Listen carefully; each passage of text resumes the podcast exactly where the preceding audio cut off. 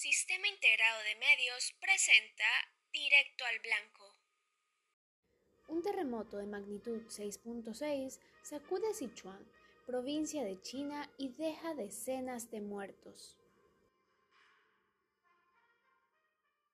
Al menos 21 personas murieron y más de 30 resultaron heridas después del terremoto que sacudió la provincia de Sichuan en el suroeste de China ese día lunes. El epicentro del terremoto se ubicó a unos 43 kilómetros del suroeste de Kandik, una ciudad de alrededor de 100.000 habitantes.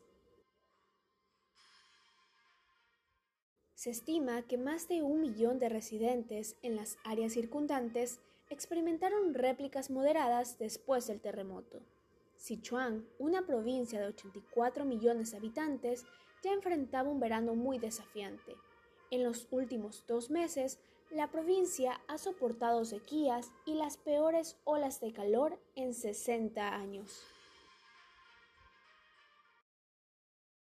Esto ha sido todo por el día de hoy en nuestro segmento Noticias Internacionales. Hasta una próxima ocasión.